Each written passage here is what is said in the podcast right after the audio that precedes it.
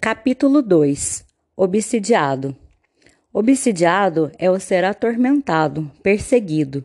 O obsidiado é quase sempre vítima no momento da obsessão, de uma vingança. Pode ter sido algoz anteriormente. Normalmente sente remorso inconsciente e medo, que o fazem sentir complexos de inferioridade e culpa.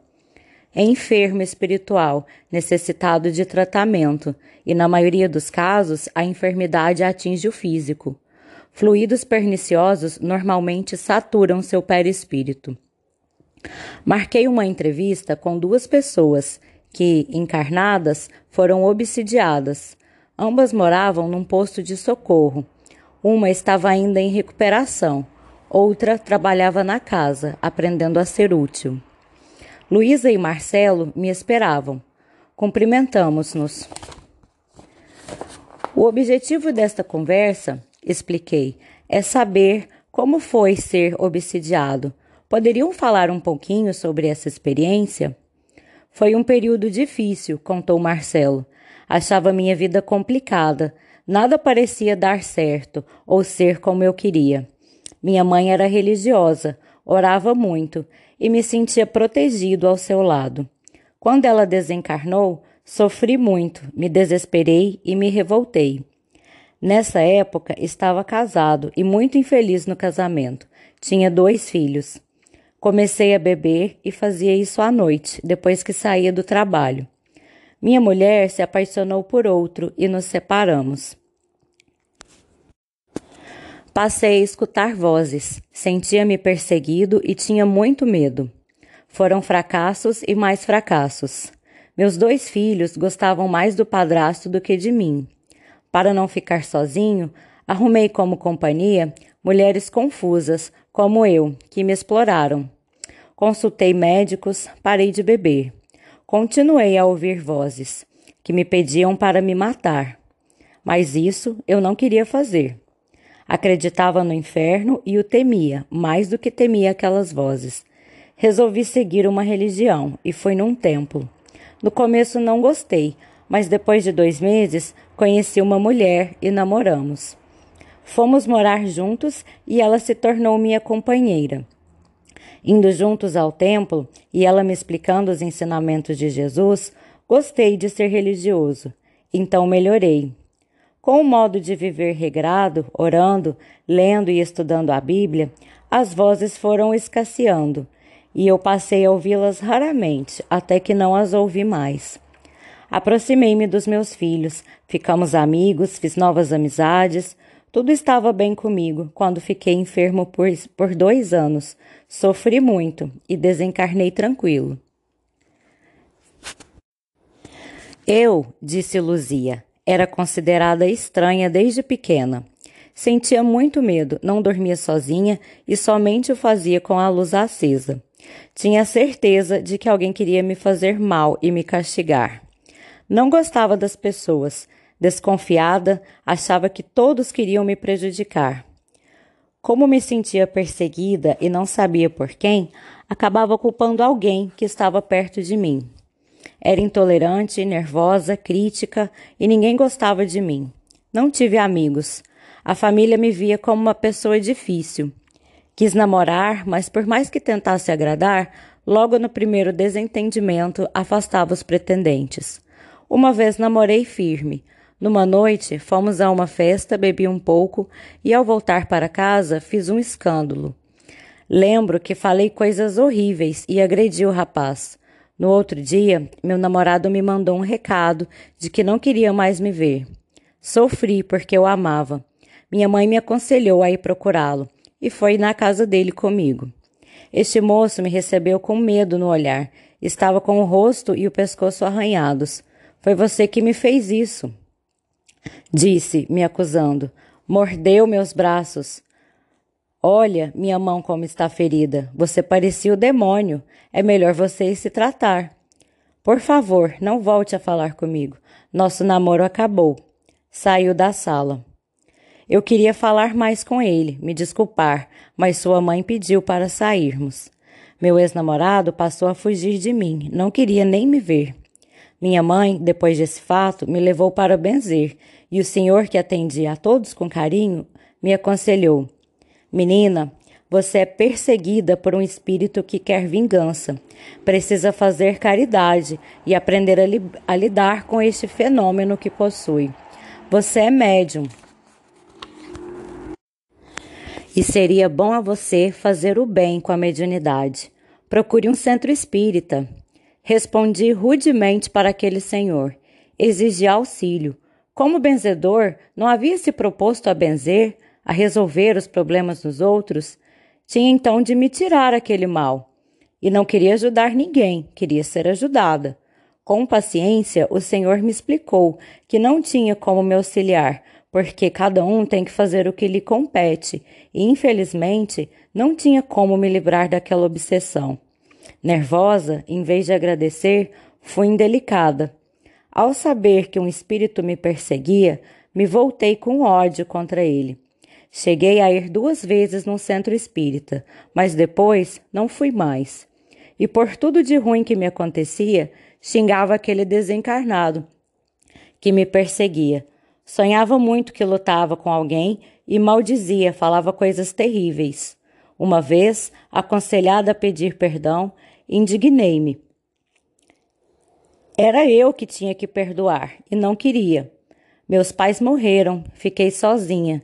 Meus irmãos se esforçavam para me ajudar e para me tolerar, e os sobrinhos não gostavam de mim. Continuei morando na casa que fora dos meus genitores e recebia uma pensão de meu pai. Meus irmãos me auxiliavam financeiramente porque não trabalhava. Até que tentei arrumar empregos, mas, como não estudei, somente consegui ocupações consideradas por mim simples demais e pelas quais ganharia pouco. Doente, sempre muito nervosa e sozinha, foi que comecei a entender que eu era intolerável. Voltei ao centro espírita, dessa vez entendendo que necessitava de auxílio. Lá conversava com as pessoas e fui aconselhada a pedir perdão e a perdoar.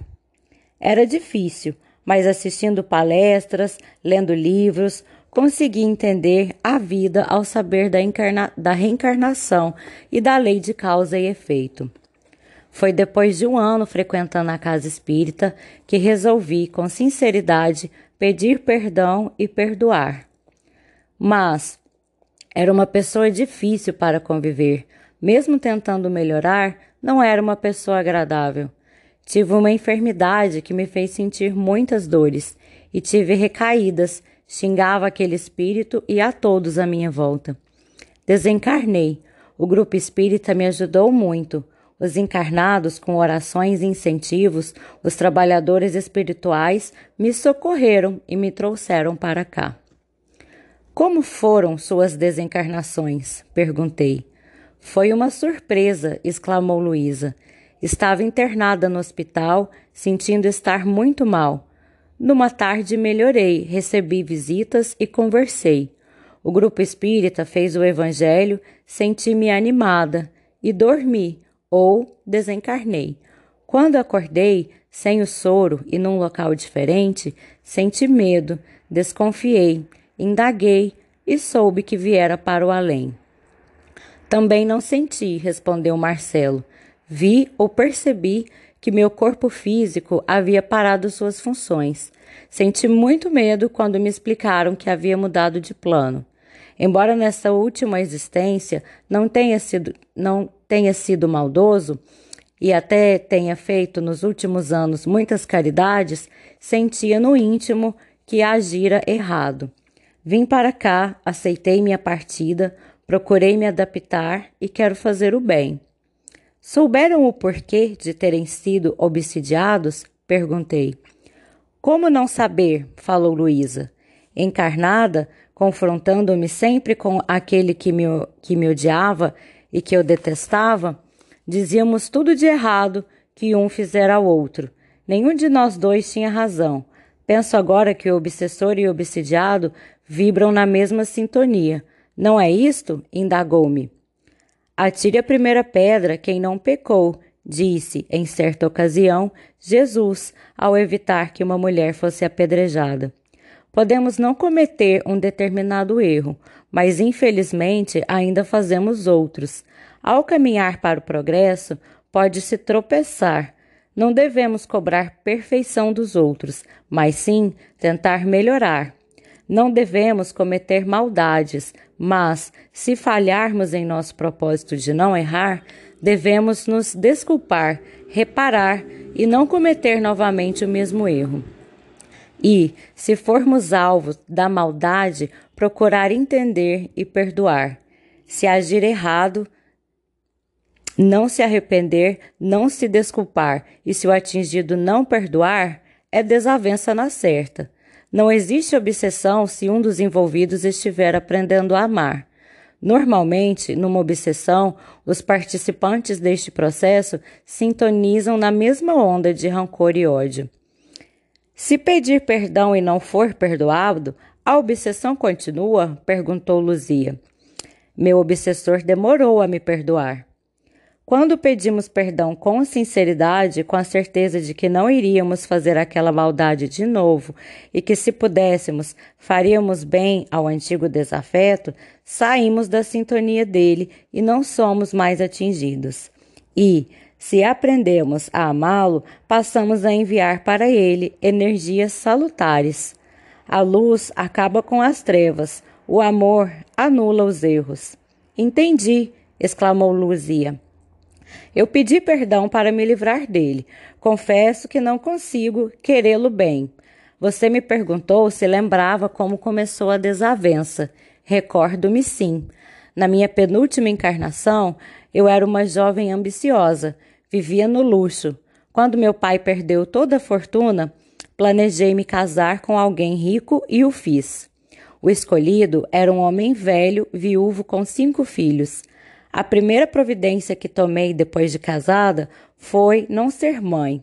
A segunda, me livrar dos enteados. Casei as três mocinhas rapidamente.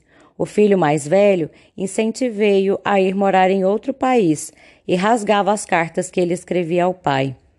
Meu marido não teve mais notícias dele e o fiz pensar que o moço vivia bem por lá e que o esquecera. O caçula, por mais que tentasse, não conseguia afastá-lo de nossa casa. Meu marido gostava de festas. Íamos a muitas festas e viajávamos bastante. Ele adoeceu. Roubei-lhe tudo o que podia. Dei-lhe remédios errados e acabei por provocar sua desencarnação. Fiquei rica com a viuvez. Fui morar em outra casa e fiquei sozinha. Não fui feliz. Meus enteados me detestavam. Meus pais tinham falecido e meus dois irmãos, por não tê-los ajudado financeiramente, não queriam nem me ver. Tentei casar novamente, mas não arrumei ninguém que, em minha opinião, valesse a pena. Queria alguém rico. Desencarnei e fui para o umbral, sem nenhuma lembrança de algo bom que tivesse feito, sem algum interesse. Sofri muito na zona umbralina. Depois de alguns anos, recebi auxílio e logo depois reencarnei. Aquele que tinha sido meu marido ao desencarnar foi atraído para umbral, levado pela sua primeira esposa, que somente depois vinha saber ele a matou. Meu ex-marido sofreu muito. Os filhos o perdoaram e a mãe deles também acabou por perdoá-lo. Ele ficou vagando. Se recuperou e entendeu tudo o que havia acontecido. Seu ódio se voltou para mim. Ele me procurou, encontrou-me encarnada e me, e me obsidiou. Minha vida no plano físico, somente pelos meus atos, já seria difícil, mas ele agravou minhas dificuldades. Destruiu uma família. Nesta minha última vivência no, no físico, fiquei sozinha. Isso também ocorreu porque era geniosa. Dificilmente quem não tolera é tolerado. Eu não me conformava por esse espírito me perseguir. Ele fingia ter esquecido as maldades que havia feito e se lembrava somente das minhas. Bem, não foi somente uma maldade que cometi. Afastei-o de sua família, mas consegui fazer isso porque ele consentiu. Quando morreu, estava velho e doente, somente abreviei seus dias. Era isso que eu pensava. Agora entendo que realmente agi errado e não agiria novamente daquele modo. Não me casaria por interesse, não afastaria mais filhos dos pais e não mataria ninguém por nenhum motivo. Mas meu ex-marido ficou irredutível. Descontava em mim suas frustrações, colocou a culpa de tudo o que lhe aconteceu de ruim em mim. Até de ter sido, até de ter assassinado sua primeira esposa. Quando isso ocorreu, nós nem nos conhecíamos. Eu também sei o que fiz para ser obsidiado, falou Marcelo. Na minha encarnação anterior, foi um homem rico, casado, com filhos. Interessei-me por uma mocinha, filha de um ferreiro, e nos tornamos amantes. Dei-lhe casa, roupas, e um dia encontrei-a com outro homem. Expulsei-a da casa e disse aos meus empregados que ela era deles. Foi estuprada e depois, para sobreviver, foi ser prostituta. O pai dela, quando a filha saiu de casa para ser minha amante, não se conformou e contou tudo à minha esposa. Mandei-lhe dar uma surra. Minha mulher sabia dos meus envolvimentos e nada fez além de chorar. Tive muitas amantes, Desencarnei, sofri, fui socorrido, quis reencarnar para esquecer e com o propósito de me tornar melhor. O ferreiro, pai dessa moça, sempre pensou que eu havia obrigado a filha a ser minha amante e que a havia abandonado quando enjoei dela. Mas não foi verdade. Ela, ambiciosa, quis ser minha concubina, porque minhas amantes, depois que não as queria mais, Deixava-as com casa e algum dinheiro, mas essa me traiu. Excedi-me, deixando-a para meus empregados como castigo. Depois, meus empregados se excederam na surra que mandei dar no ferreiro, pai dela. Bateram tanto nele que ficou deficiente, não podendo falar mais. Ele viveu por muito tempo, desencarnou anos depois de mim. Com muito ódio, foi atraído para umbral e se preparou para se vingar. Me encontrou reencarnado e me perseguiu. Minha primeira esposa foi essa amante. Antes de reencarnarmos, prometemos ficar juntos. Só que, quando não se perdoa realmente, num convívio, facilmente surgem desavenças. Depois, nos tornamos amigos. Você agora sabe como estão seus obsessores? perguntei. Sei, respondeu Marcelo. O ferreiro, como era chamado, quando passei a orar, a fazer o bem, ele começou a me ver diferente. A mágoa foi diminuindo. Me perdoou, foi socorrido, quis esquecer e reencarnou. Oro muito por ele. Quando me sentir apto, quero ajudá-lo. Desejo de coração que ele seja feliz. Eu ainda não consigo desejar isso ao meu ex-perseguidor, disse Luzia. Quero longe de mim. Sei dele. Quando passei a frequentar o centro espírita, ele foi socorrido, perdoou-me. Como me pediu perdão, foi levado para uma colônia. Atualmente está aprendendo a trabalhar. A orientadora desta casa, que me abrigou, afirmou que, quando nós dois estivermos preparados, iremos nos encontrar para conversarmos. Quais são seus planos para o futuro? Quis saber. Vou seguir as orientações que tenho recebido, respondeu Marcelo. Tenho tentado fazer aqui tudo do melhor modo possível. Quero ser útil, aprender a ser caridoso, esperar minha companheira, a segunda esposa, e auxiliá-la. Ela é uma boa pessoa, mas acredita que a morte é algo muito diferente com certeza irá estranhar. Quero ajudá-la, retribuir um pouquinho o bem que ela me fez. É para isso que tenho me esforçado. Quero ficar bem, exclamou Luzia. É a única coisa no momento que quero. Sentir-me tranquila. Você não se sente bem? indaguei. Não totalmente, disse Luzia. Não sinto dores, nada me falta, mas intimamente não estou bem. Ainda sou inquieta, fico nervosa, às vezes sinto medo e remorso. O fato é que estou insatisfeita comigo. Não quero mais ser geniosa, intolerante e descobri que não basta querer, tenho de aprender, modificar-me, e isto está sendo difícil. Querer é o passo mais importante para uma mudança, incentivei-a. Você cultivou essa forma de agir por muitos anos, por isso encontra dificuldades para agir diferente. Conseguirá.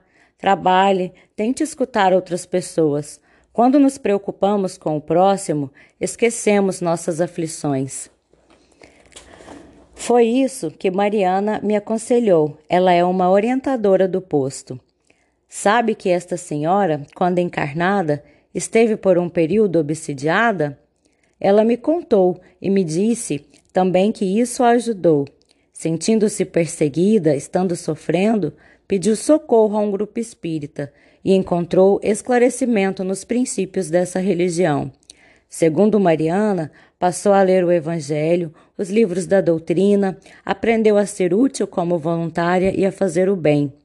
O ex-obsessor foi auxiliado e ela não mais foi perseguida. Porém, não se afastou do centro espírita e se tornou uma pessoa melhor. Quando desencarnou, foi socorrida logo após seu corpo físico ter parado suas funções. Ela está aqui a trabalho, é um ser feliz. Afirma que se não fosse o obsessor, talvez não tivesse ido buscar auxílio, não teria feito caridade e nem aprendido tantas coisas importantes. Cada um reage ao mal de uma maneira. Nunca pensei que iria escutar de alguém que a obsessão ajudou. Querem dizer mais alguma coisa? Algo a acrescentar nesta entrevista? Nunca quero obsidiar, exclamou Marcelo, e quero viver de tal modo que não magoe ninguém. Também quero ter este propósito, afirmou Lu Luzia. Vou aprender para não ser mais obsidiada e. É fazendo o bem, interrompeu Marcelo. Fazendo o bem e nunca o mal. Se você agir assim, não será novamente perseguida. Porém, o mais importante é não obsidiar, não ser o vingador. Todos os obsessores perdem tempo em se vingar, para no final entenderem que não valeu a pena. Concordei com Marcelo, agradeci-lhes e os abracei na despedida. A obsessão tem muitas fases, conforme sabiamente nos ensina Allan Kardec. Como numa doença, prevenir é o ideal. Para não ser obsidiado, basta não agir errado, não cometer maldades e perdoar. Prevenção do amor. É como em todas as enfermidades. No começo, tudo é mais fácil. Revidar, como Luzia fez, é colocar combustível no fogo. Aumenta o ódio, queima, traz sofrimentos para ambas as partes. Neste relato, felizmente, tanto Luzia quanto Marcelo procuraram uma religião, modificaram suas maneiras de agir e se reconciliaram.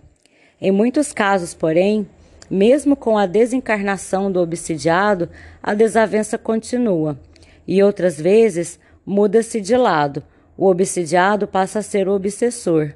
Como tudo seria melhor para nós se não fizéssemos maldades e perdoássemos sempre.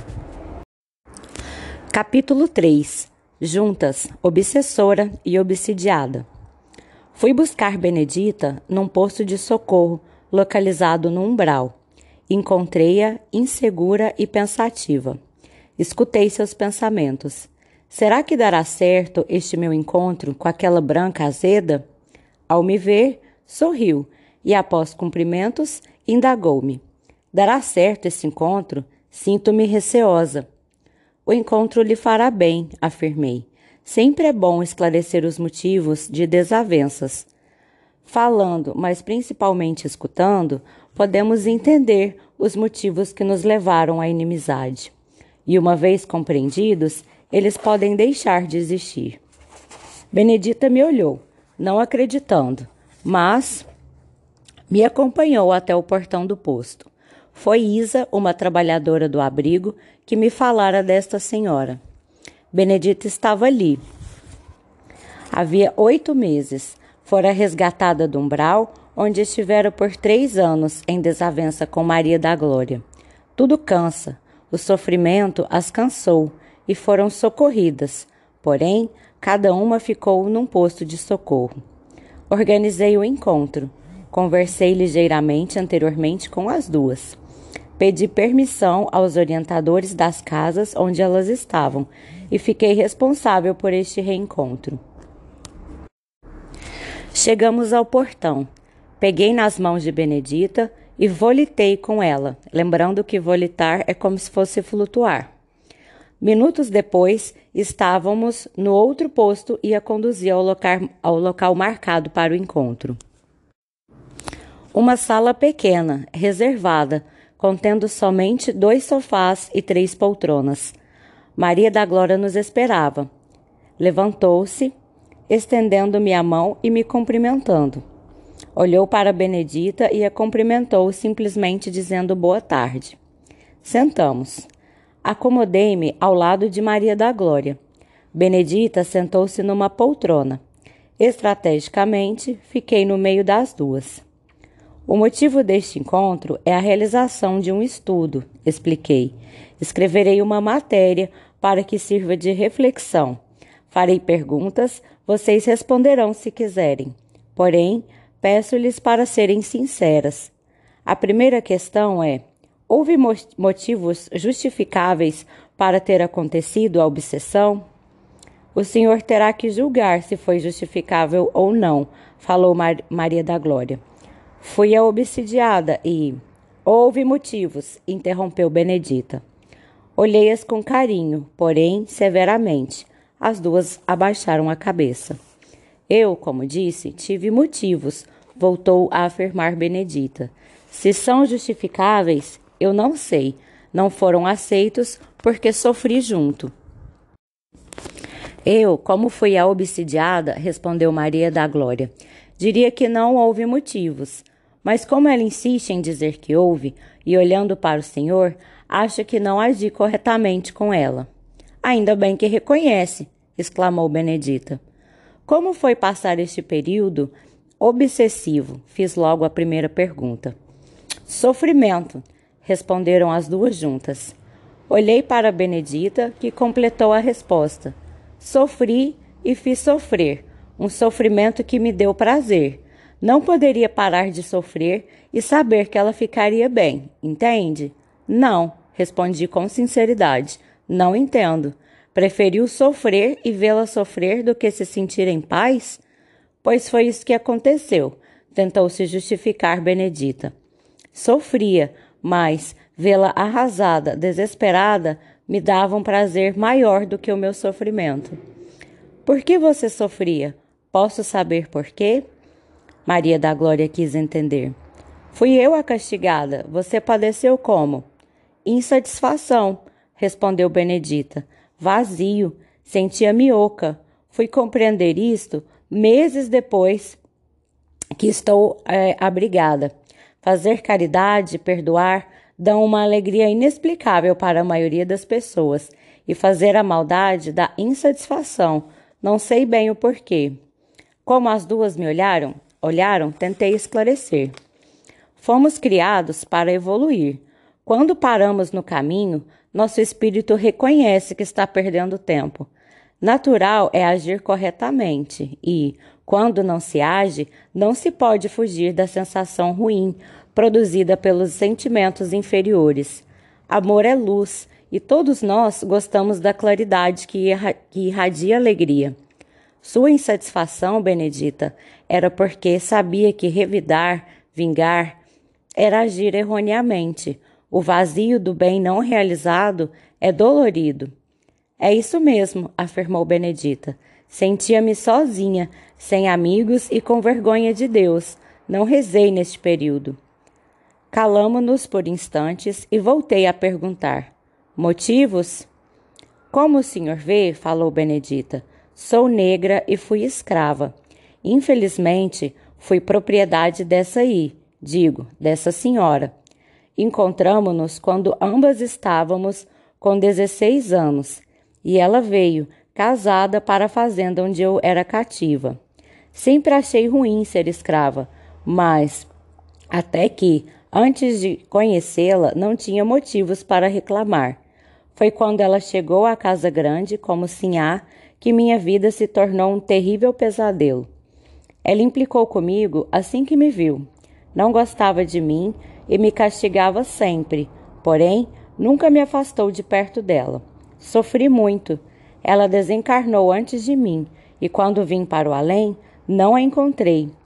Vaguei procurando-a e aprendi a obsidiar. Fui achá-la muitos anos depois, reencarnada, e me vinguei. Posso contar as maldades que ela me fez? E as que você me fez, contará também? perguntou Maria da Glória. Somente retribuí, respondeu Benedita. Fale você, Maria da Glória, o que Benedita lhe fez? Pedi que contasse. Ela me infernizou. Tive, nessa minha última encarnação, uma vida muito difícil, queixou-se. Nasci ou reencarnei numa família pobre. Meu pai me estuprou quando estava com oito anos.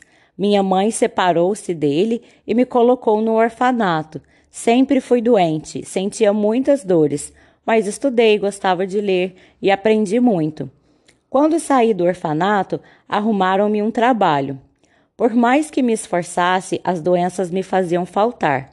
Por isso, mudei de emprego. Sempre sozinha, porque não conseguia nem namorar. Tudo dava errado em minha vida. Era tentada a pensar em suicídio, mas resisti. Acreditava num terrível castigo para quem se matasse. Tinha muitos pesadelos. Acordava gritando, apavorada. Não tive amigos. As pessoas não gostavam de mim, por mais que tentasse agradá-las. Vivi solitária, passei muitas provações, fome e fui humilhada. Adulta, odiava a vida e invejava as pessoas. Queria ser rica, mandar e não precisar trabalhar. Fiquei mais doente, fui sozinha para o hospital. Internaram-me. Fiquei três meses sentindo muitas dores e desencarnei. Agora, o senhor pergunte a essa escrava encardida, olhei-a, e Maria da Glória se corrigiu. A esta senhora, o que ela fez para que tudo isso me acontecesse? Respondo, falou Benedita. Primeiro, incentivei seu pai a estuprá-la. Maria da Glória não sabia disso, estremeceu ao escutá-la e abaixou os olhos para não vê-la. Benedita suavizou o tom de voz. Aquele ato não lhe dava mais prazer. Continuou a falar. Assim como também influenciei sua mãe a colocá-la no orfanato. A fiz pensar que você era um demônio que havia seduzido o marido. No orfanato, por meio de um trabalho constante e árduo, fiz as pessoas não gostarem de você, tornando sua vida difícil. E continuei a fazer isso quando saiu de lá, pois queria que ficasse sozinha. Vampirizava suas energias, deixando-a enferma. Só não consegui que, que se suicidasse, porque se ela o fizesse, não precisaria mais trabalhar na vingança. Maria da Glória iria sofrer muito pelo seu próprio ato. Esclareço, interrompia que suicídio por obsessão é visto de forma diferente no plano espiritual. Todos nós temos livre arbítrio. Maria da Glória rejeitou essa sua influência e não matou sua vestimenta física. Se tivesse ocorrido suicídio, você, Benedita, a influenciando, seria uma homicida indireta. Seria assassina? perguntou Benedita assustada. Não era isso que queria? indaguei-a. Queria que ela morresse para sofrer mais, respondeu Benedita, mas não teria coragem de matá-la se estivesse encarnada. Intenção é determinada vontade de fazer algo. Pense, se sua perseguida tivesse se suicidado, como você se sentiria? Quis saber. Na época, contente, com certeza, mas agora não sei. Talvez me sentisse como uma assassina. Ainda bem que desencarnado não consegue matar encarnado. Benedita suspirou. Mas pode influenciar para matar, matar outras pessoas e a se matar, exclarou Maria da Glória. Atendemos a quem queremos e com quem afinizamos, lembrei-as. Ser obsidiada, escutar essa influência nociva o tempo todo, é terrível, lembrou Maria da Glória. Viva de acordo para não ser obsidiado e, não faça mal a ninguém, Maria da Glória me interrompeu. Nada é injusto. Se não tiver motivo, a obsessão não acontece. Tenho visto, expliquei, algumas perseguições que acontecem porque as pessoas têm opiniões contrárias, espíritos imprudentes, querendo que encarnados não façam o bem ou para vampirizá-los, mas esses casos são fáceis de resolver. Porque pessoas que se esforçam para serem boas sempre têm por companhia afins, isto é, espíritos que também estão aprendendo a fazer o bem, para orientá-las. E repito, escutamos a quem queremos. Se ela tivesse se matado pela minha influência, teria sofrido como queria? Benedita, curiosa, quis saber. Sofreria sim, respondi. Suicídio é um ato que acarreta muito sofrimento. Porém, são levados em conta as, são levados em conta as causas e os motivos.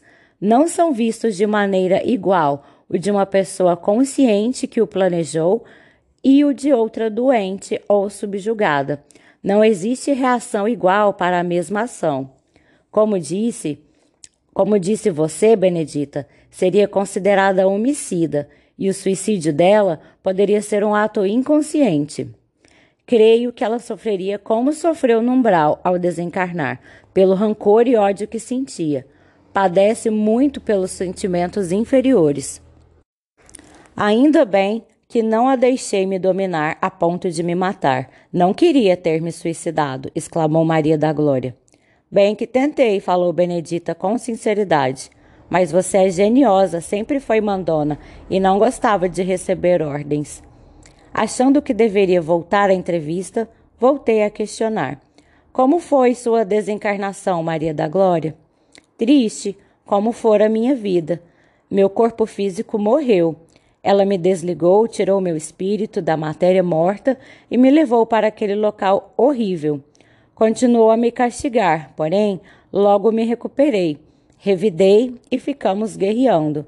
Ficávamos cansadas e nos, nos afastávamos uma da outra, mas sem nos perder de vista, e logo nos aproximávamos para discutir, brigar e nos estapear. Cansei, mas não aceitava ser ofendida sem ofender, ser agredida sem agredir. Resolvemos parar e pedir ajuda. A desencarnação para mim foi pior, bem mais sofrida que minha vida encarnada. Por que sempre o obsessor é visto como carrasco? perguntou Benedita. Ninguém quer saber as causas que me levaram à vingança, nem o senhor se interessou.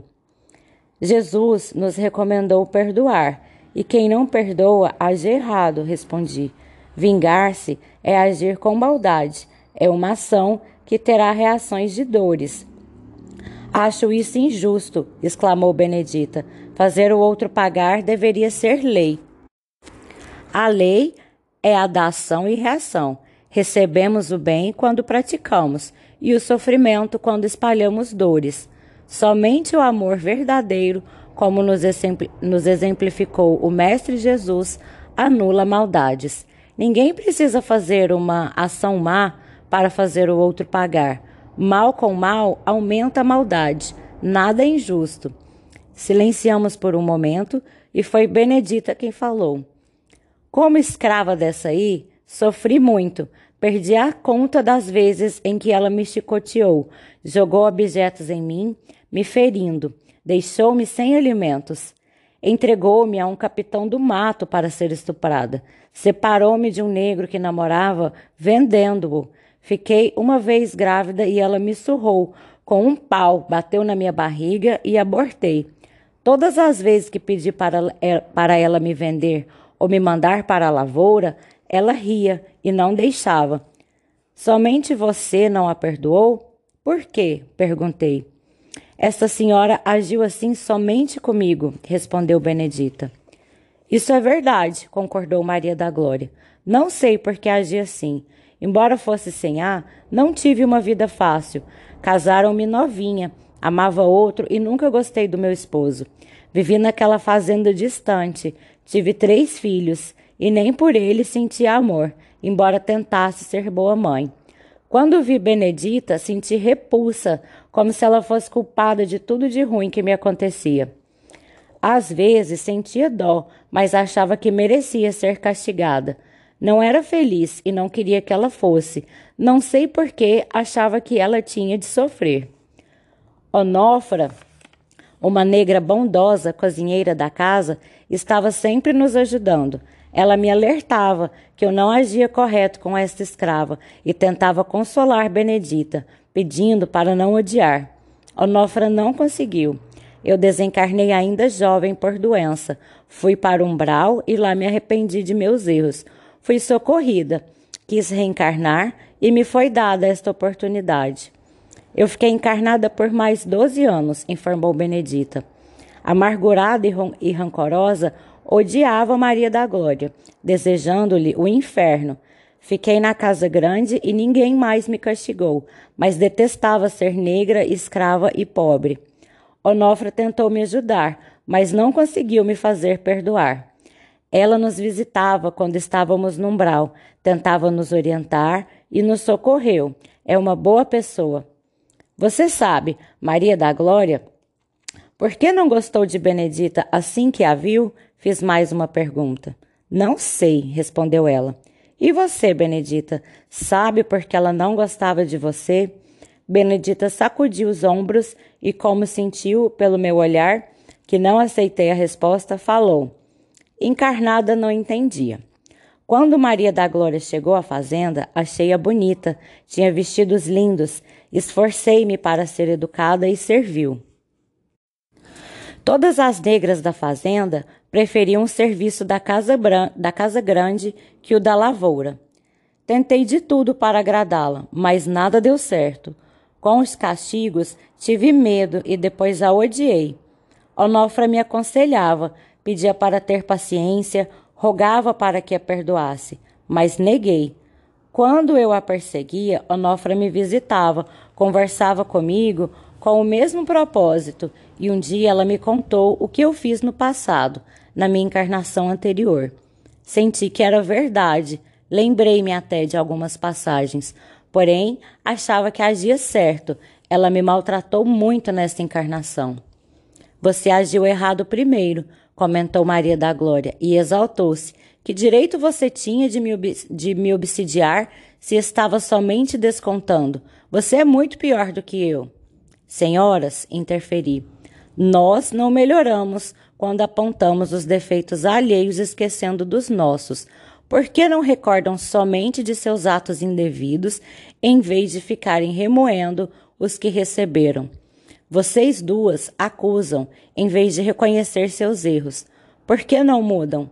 Pensem e falem sobre o que fizeram e não sobre o que receberam. Se agirem assim, com certeza não se desentenderão mais. Vamos tentar? Eu, Maria da Glória, me atendeu. Não gostei de Benedita assim que a vi. Achava que ela era culpada por todos os meus problemas e sofrimentos. Agi como o Senhor disse, em vez de pensar que somente nós somos os responsáveis pelos nossos atos, culpei-a. Não recordava o passado e não sabia o porquê de julgá-la assim. Poderia ter agido diferente. Estou lembrando agora de uma conversa que tive com Sebastiana, uma pessoa agradável, servidora da enfermaria, onde estou hospedada provisoriamente. Ela me contou que teve um filho quando solteira e odiou o neném assim que o viu. Descobriu que estava grávida aos seis meses de gestação, já separada do namorado, e nem sabia onde ele estava. Ela trabalhava muito nessa época. O pai estava doente e não teve tempo de pensar que estava para ter o filho. O pai desencarnou e a mãe aceitou sua gravidez. Ela parou de trabalhar e o menino nasceu. A vontade dela era bater na criança, odiava-o. Sua mãe, preocupada, levou-a ao médico. Tomou remédios, porém sua vontade de maltratá-lo era cada vez maior tomou uma decisão e o deu para adoção. Anos depois, casou-se, teve três filhos e foi uma excelente mãe. Somente aqui, no plano espiritual, veio a saber que seu primeiro filho fora seu carrasco anteriormente. Eu deveria ter agido como Sebastiana. Não gostei de Benedita. Deveria tê-la afastado da casa grande e não a maltratada. Se isso tivesse acontecido, disse Benedita, teria ficado magoada, mas me acostumaria ao trabalho pesado na lavoura e depois não teria motivos para odiá-la, querendo me vingar. Fatos que acontecem com encarnados não devem ser generalizados, expliquei. Existe depressão pós-parto, que requer tratamentos e cuidados. É algo passageiro, mas para o qual existe medicação. Isso poderia ter ocorrido com Sebastiana, mas, como ela contou que houve uma desavença, deduz então que o que aconteceu foi a ausência de perdão. O certo seria ter conseguido amar este desafeto que veio para perto dela como filho. Como não o amou, preferiu afastá-lo, certamente com medo de que, num rompante, pudesse feri-lo. Não agiu corretamente, mas pelo menos não, não descontou nem procurou vingança. O tempo suaviza tudo. Com certeza a vida os aproximará e o rancor não será mais forte para se repelirem. Vou fazer mais uma pergunta. Quais são seus planos para o futuro? Melhorar, respondeu Benedita. Perdi muito tempo. Se tivesse perdoado, teria reencarnado e estaria bem. Para melhorar, quero estudar e aprender a fazer o bem trabalhando no posto. Meus planos são parecidos com os dela, falou Maria da Glória. Somente não quero encontrá-la nem por aqui, nem encarnada. Nem eu quero isso, exclamou Benedita.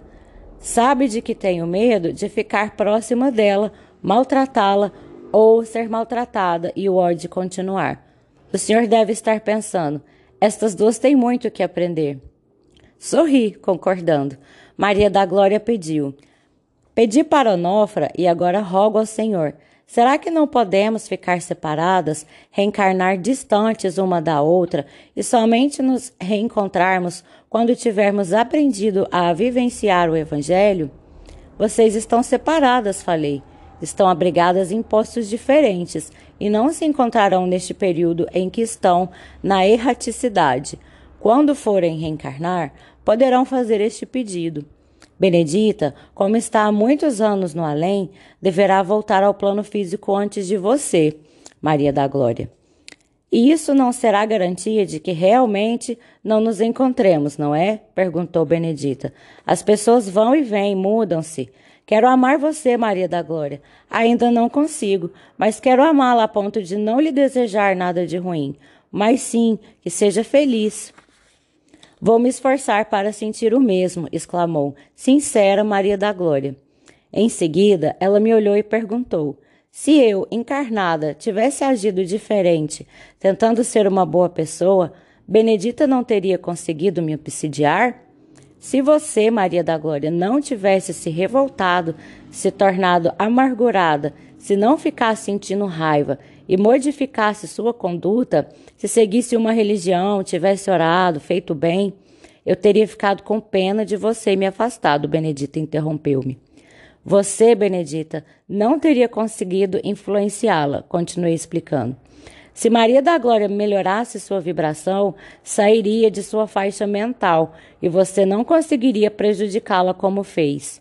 Depois, ao tratarmos as pessoas de forma afetuosa, ajudando-as, elas demonstram gratidão e nos desejam o bem, enviando energias salutares, e assim vibramos melhor. Sentimos-nos contentes ao ajudar os outros, como também encontramos soluções para nossos problemas. Minha vida teria sido diferente, lamentou Maria da Glória. Está entendendo que não sofreu somente porque eu quis, eu olhei para Benedita, que sentiu a repreensão no meu olhar, e se calou. Agora precisamos ir, disse, levantando-me.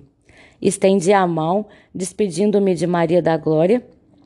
Benedita fez o mesmo e falou: Foi muito bom conversar com você.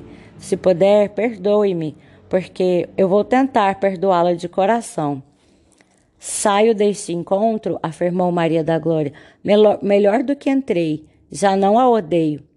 Acompanhei Benedita ao posto onde estava hospedada e me despedi, abraçando-a.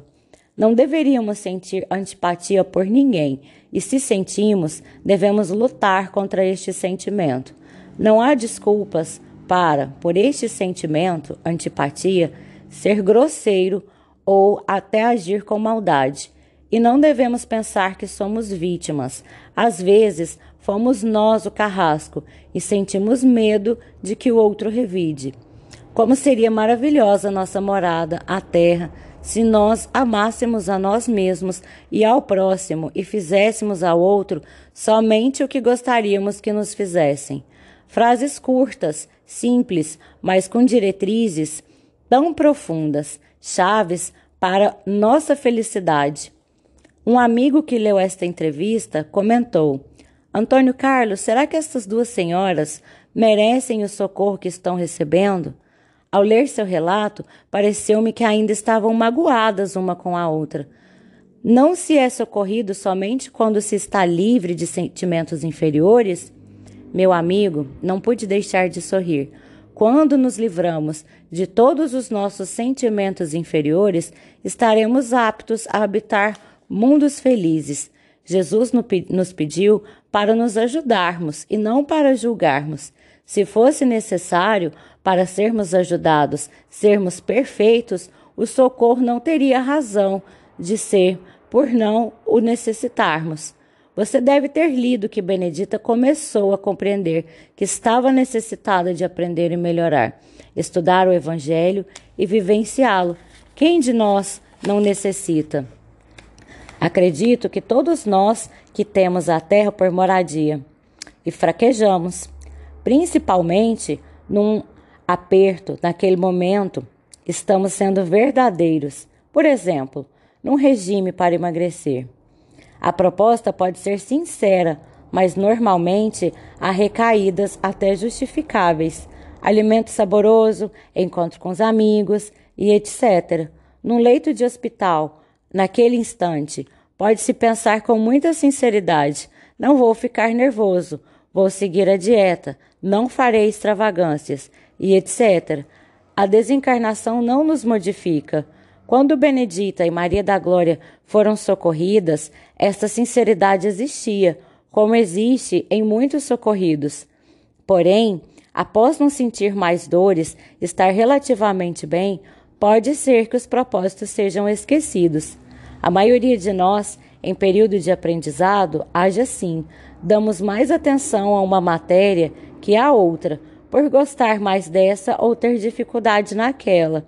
Se, ao sermos socorridos uma vez, ficássemos convictos de nossos propósitos, afirmo para você, nossa Terra já teria passado há séculos para a classificação de planeta de regeneração. Você tem razão, exclamou meu amigo. Entendo. Muitos veem esse socorro como um término de sofrimento, mas o objetivo é educação, não é? Espírito Espírito são não precisa de tratamento médico. É um sábio, um mestre. Somente procura medicação aquele que se sente enfermo. Conhecimento, quem quer, aprende. Doenças e ignorâncias nos incomodam. Socorro, auxílio traz alívio imediato. Ficando abrigado, aprende-se muito, e se a pessoa se modifica, aí sim, de fato, a ajuda fez a diferença. A dor ensina mesmo? A dor não se importa de repetir a lição, comentei. Voltando ao exemplo, o encarnado enfermo pode ter tido uns 10 propósitos depois de 10 internações. Esquece da dor nos dias internados. É isso que quer dizer? Sim, as duas entrevistadas entenderam isso, por isso temem a aproximação.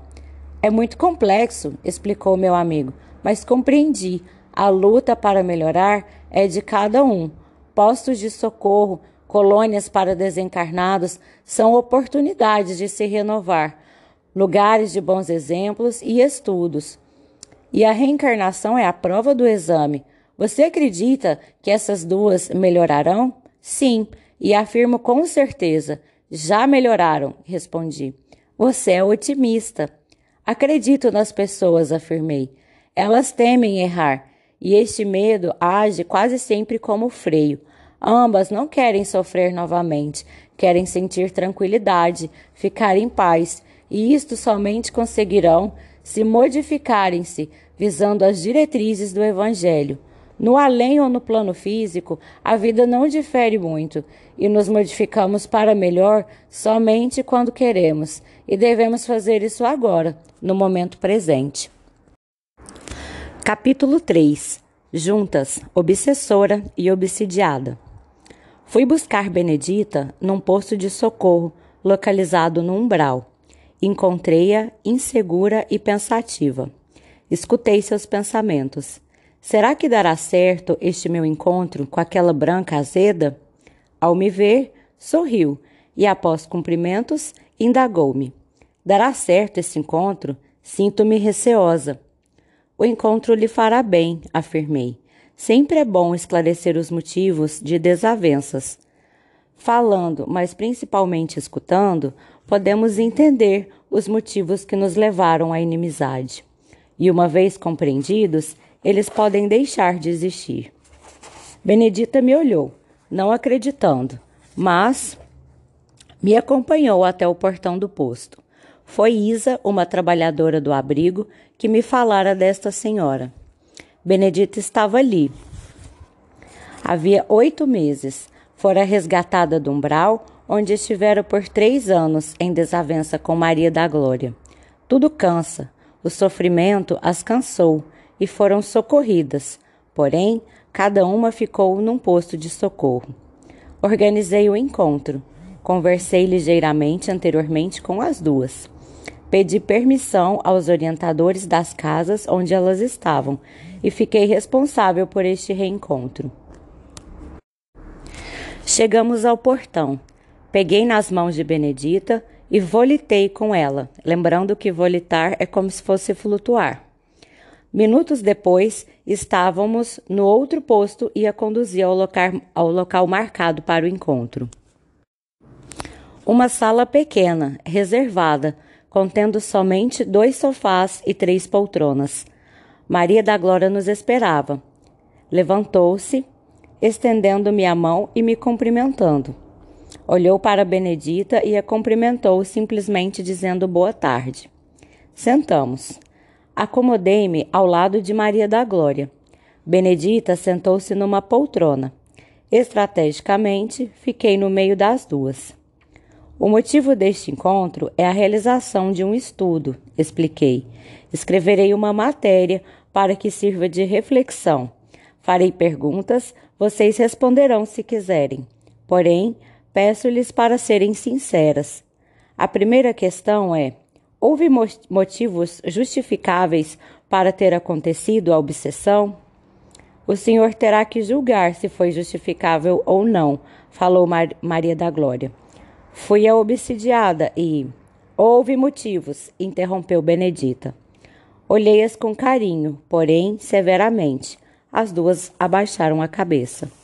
Eu, como disse, tive motivos, voltou a afirmar Benedita. Se são justificáveis, eu não sei. Não foram aceitos porque sofri junto. Eu, como fui a obsidiada, respondeu Maria da Glória, diria que não houve motivos. Mas como ela insiste em dizer que houve, e olhando para o Senhor, acha que não agi corretamente com ela. Ainda bem que reconhece, exclamou Benedita. Como foi passar este período obsessivo? Fiz logo a primeira pergunta. Sofrimento, responderam as duas juntas. Olhei para Benedita, que completou a resposta. Sofri e fiz sofrer, um sofrimento que me deu prazer. Não poderia parar de sofrer e saber que ela ficaria bem, entende? Não, respondi com sinceridade. Não entendo. Preferiu sofrer e vê-la sofrer do que se sentir em paz? Pois foi isso que aconteceu, tentou se justificar Benedita. Sofria, mas vê-la arrasada, desesperada, me dava um prazer maior do que o meu sofrimento. Por que você sofria? Posso saber por quê? Maria da Glória quis entender. Fui eu a castigada. Você padeceu como? Insatisfação, respondeu Benedita. Vazio. Sentia-me oca. Fui compreender isto meses depois que estou é, abrigada.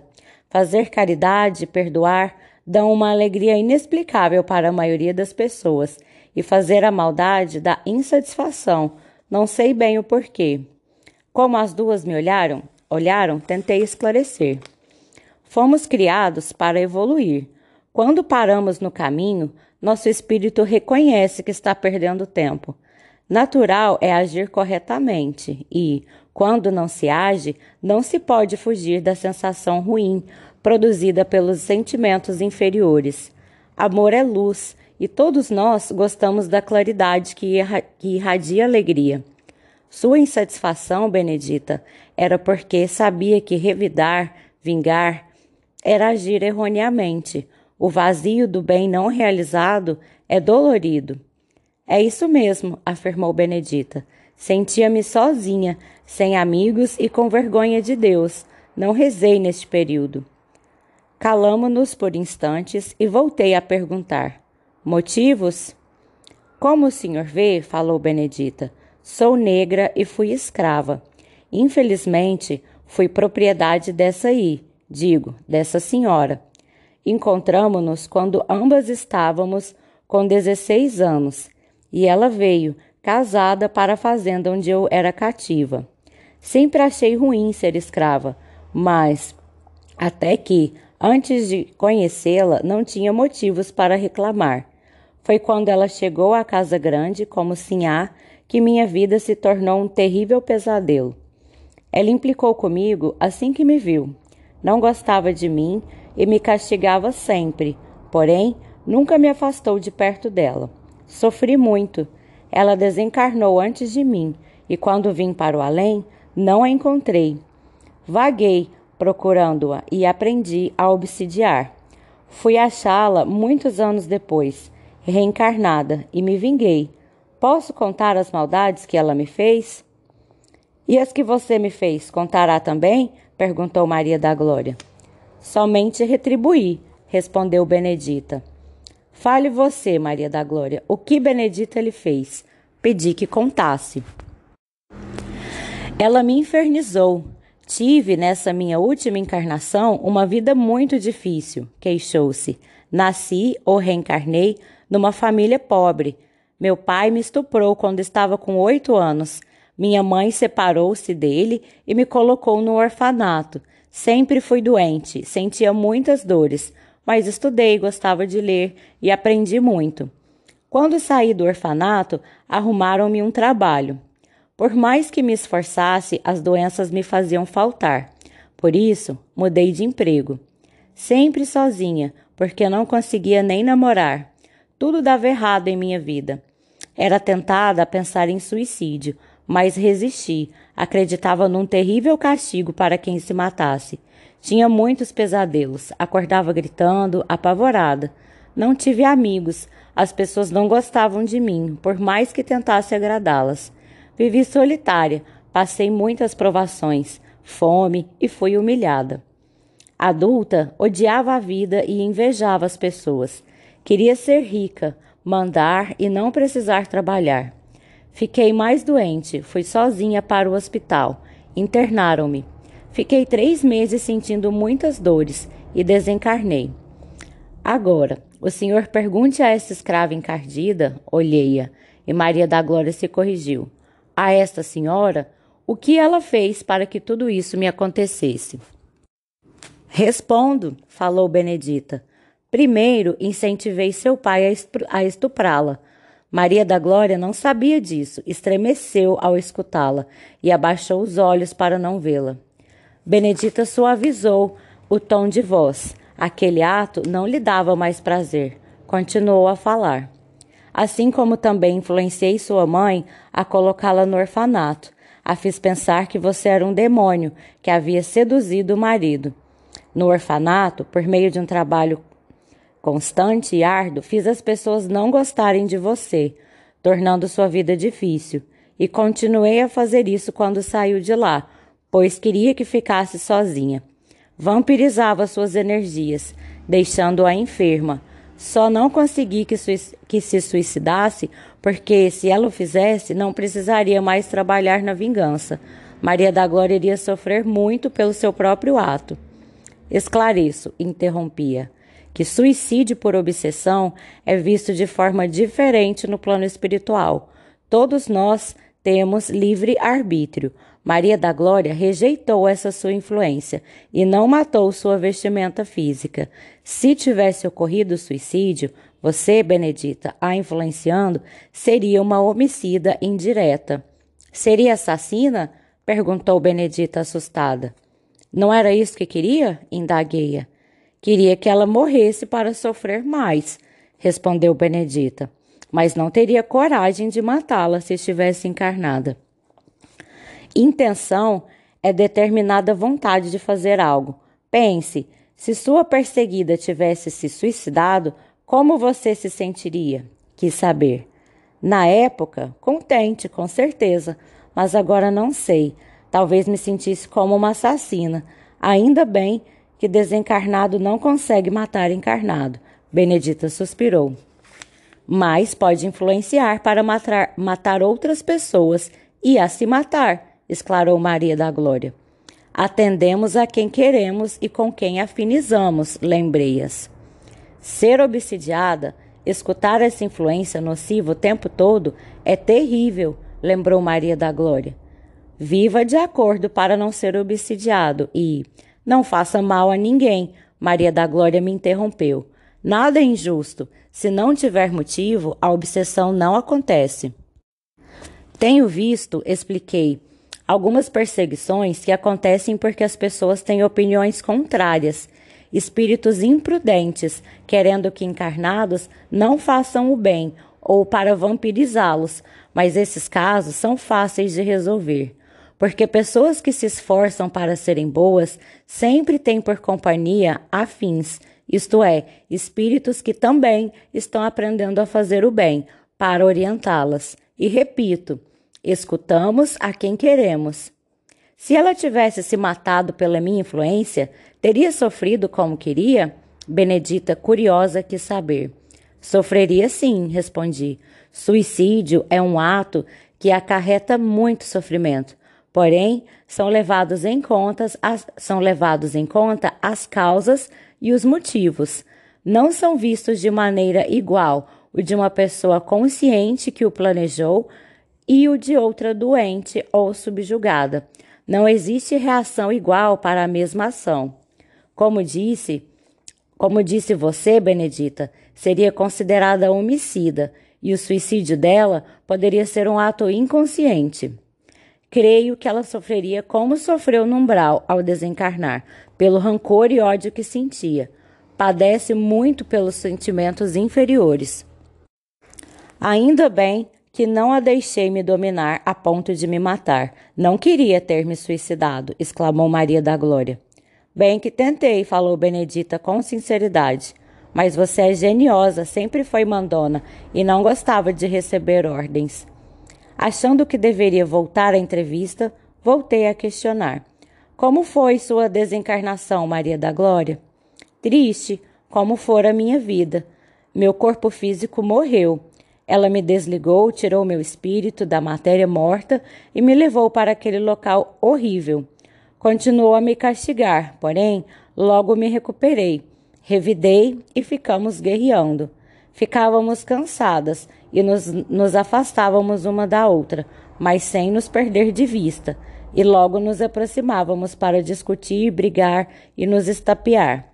Cansei, mas não aceitava ser ofendida sem ofender, ser agredida sem agredir.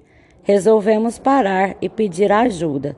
A desencarnação para mim foi pior, bem mais sofrida que minha vida encarnada. Por que sempre o obsessor é visto como carrasco? Perguntou Benedita. Ninguém quer saber as causas que me levaram à vingança, nem o senhor se interessou. Jesus nos recomendou perdoar, e quem não perdoa age errado, respondi. Vingar-se é agir com maldade, é uma ação que terá reações de dores. Acho isso injusto, exclamou Benedita. Fazer o outro pagar deveria ser lei. A lei é a da ação e reação. Recebemos o bem quando praticamos e o sofrimento quando espalhamos dores. Somente o amor verdadeiro, como nos exemplificou o Mestre Jesus, anula maldades. Ninguém precisa fazer uma ação má para fazer o outro pagar. Mal com mal aumenta a maldade. Nada é injusto. Silenciamos por um momento e foi Benedita quem falou. Como escrava dessa aí, sofri muito.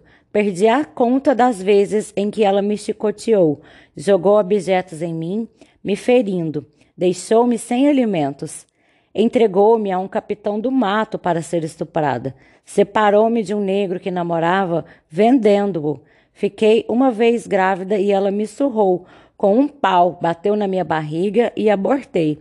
Todas as vezes que pedi para, é, para ela me vender ou me mandar para a lavoura, ela ria e não deixava. Somente você não a perdoou? Por quê? perguntei. Essa senhora agiu assim somente comigo, respondeu Benedita.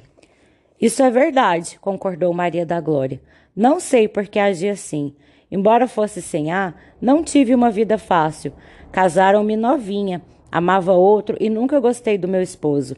Vivi naquela fazenda distante, tive três filhos e nem por ele senti amor, embora tentasse ser boa mãe. Quando vi Benedita, senti repulsa, como se ela fosse culpada de tudo de ruim que me acontecia. Às vezes sentia dó, mas achava que merecia ser castigada.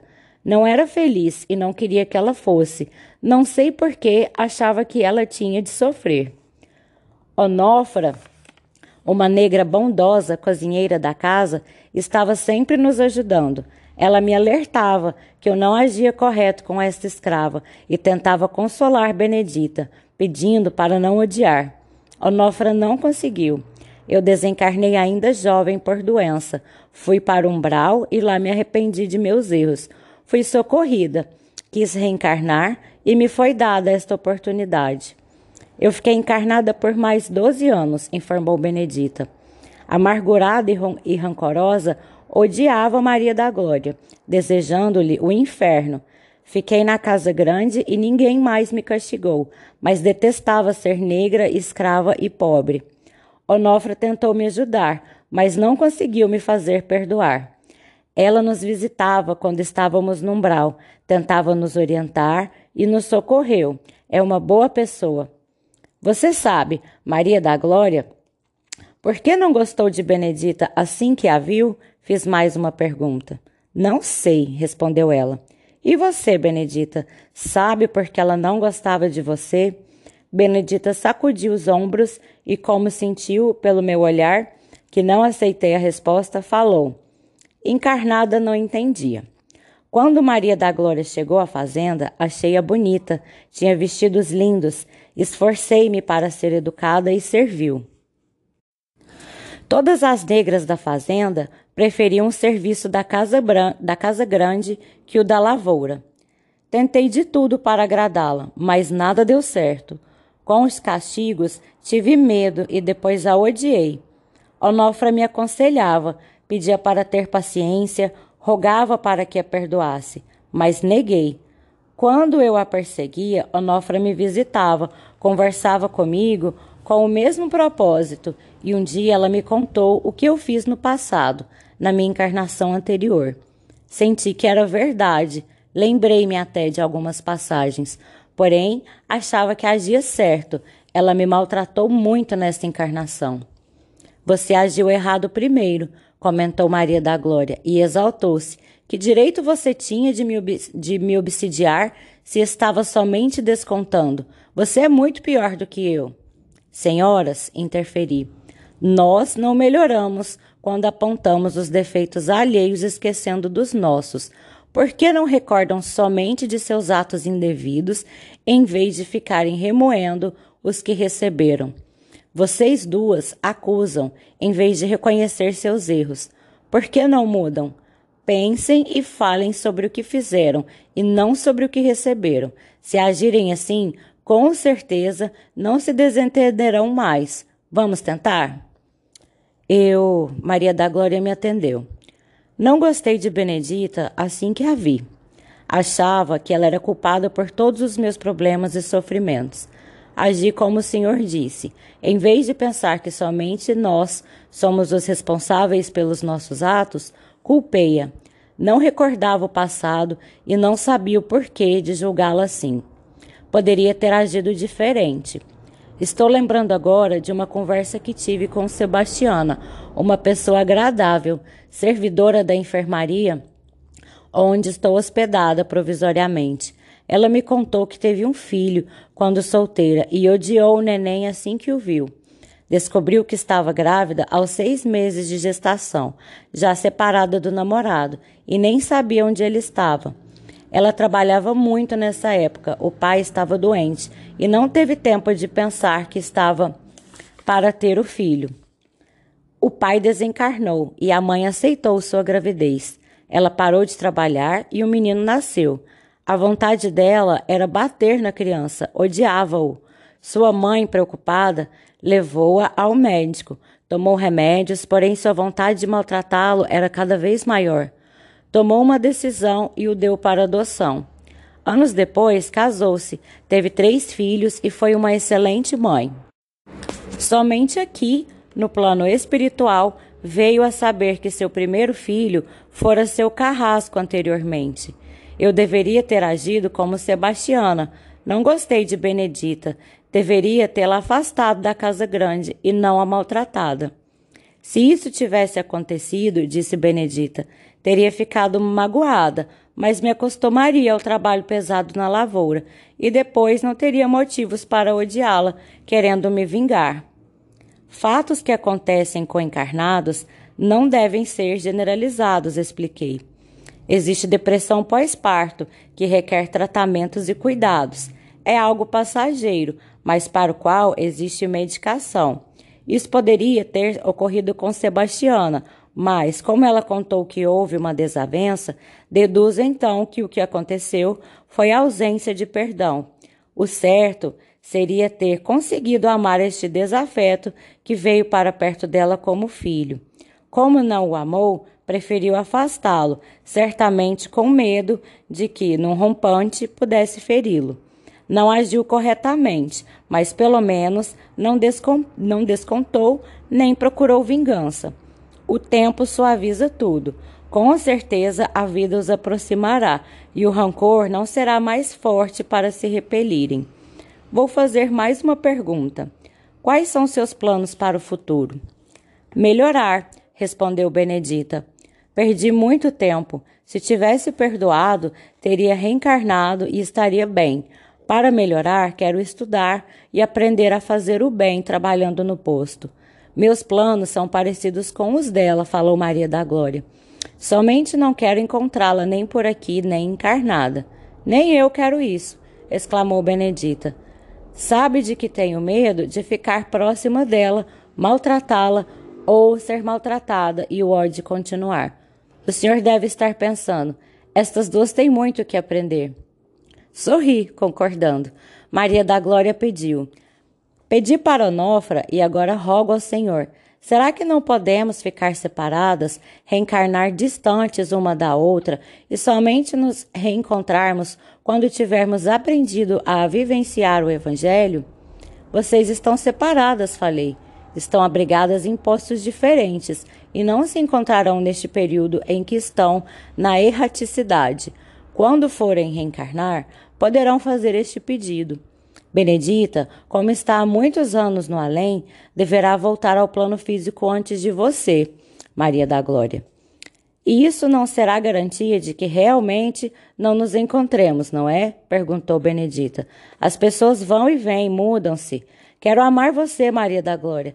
Ainda não consigo, mas quero amá-la a ponto de não lhe desejar nada de ruim, mas sim que seja feliz. Vou me esforçar para sentir o mesmo, exclamou, sincera Maria da Glória.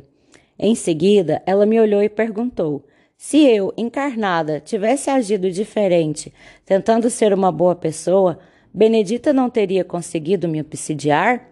Se você, Maria da Glória, não tivesse se revoltado, se tornado amargurada, se não ficasse sentindo raiva e modificasse sua conduta, se seguisse uma religião, tivesse orado, feito bem, eu teria ficado com pena de você e me afastado, Benedita interrompeu-me. Você, Benedita, não teria conseguido influenciá-la, continuei explicando. Se Maria da Glória melhorasse sua vibração, sairia de sua faixa mental e você não conseguiria prejudicá-la como fez. Depois, ao tratarmos as pessoas de forma afetuosa, ajudando-as, elas demonstram gratidão e nos desejam o bem, enviando energias salutares, e assim vibramos melhor. Sentimos-nos contentes ao ajudar os outros, como também encontramos soluções para nossos problemas. Minha vida teria sido diferente, lamentou Maria da Glória.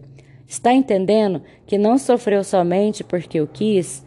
Eu olhei para Benedita, que sentiu a repreensão no meu olhar, e se calou. Agora precisamos ir, disse, levantando-me.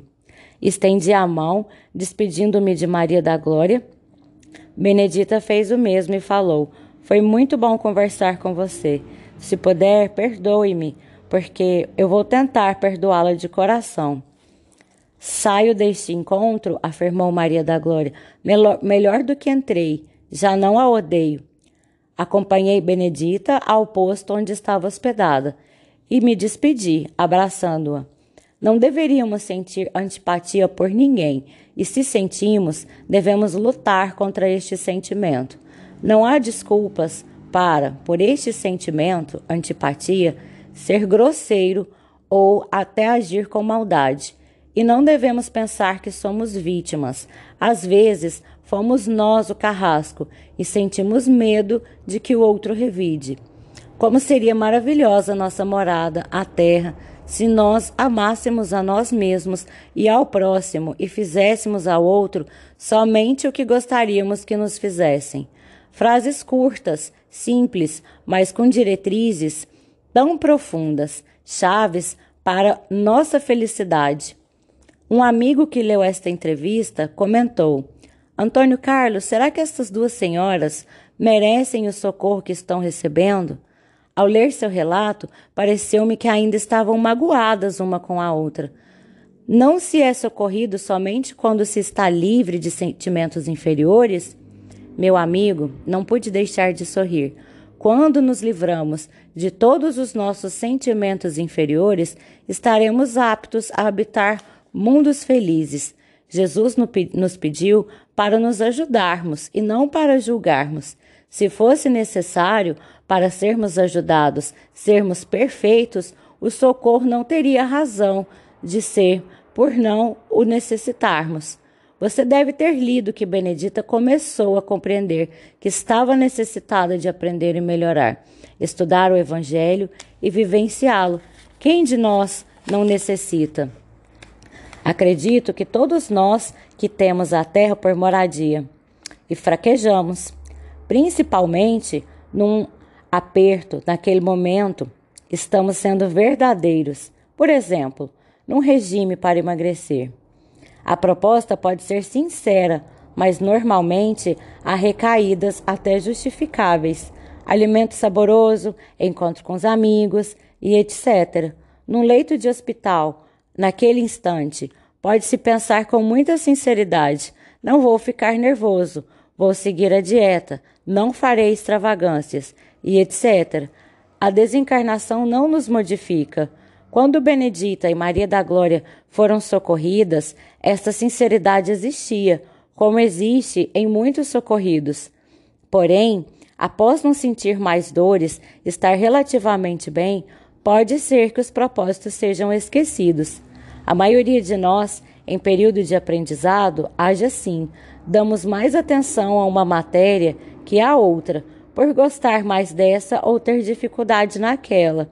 Se, ao sermos socorridos uma vez, ficássemos convictos de nossos propósitos, afirmo para você: nossa Terra já teria passado há séculos para a classificação de planeta de regeneração. Você tem razão, exclamou meu amigo. Entendo. Muitos veem esse socorro como um término de sofrimento, mas o objetivo é educação, não é? Espírito, espírito são não precisa de tratamento médico. É um sábio, um mestre. Somente procura medicação aquele que se sente enfermo.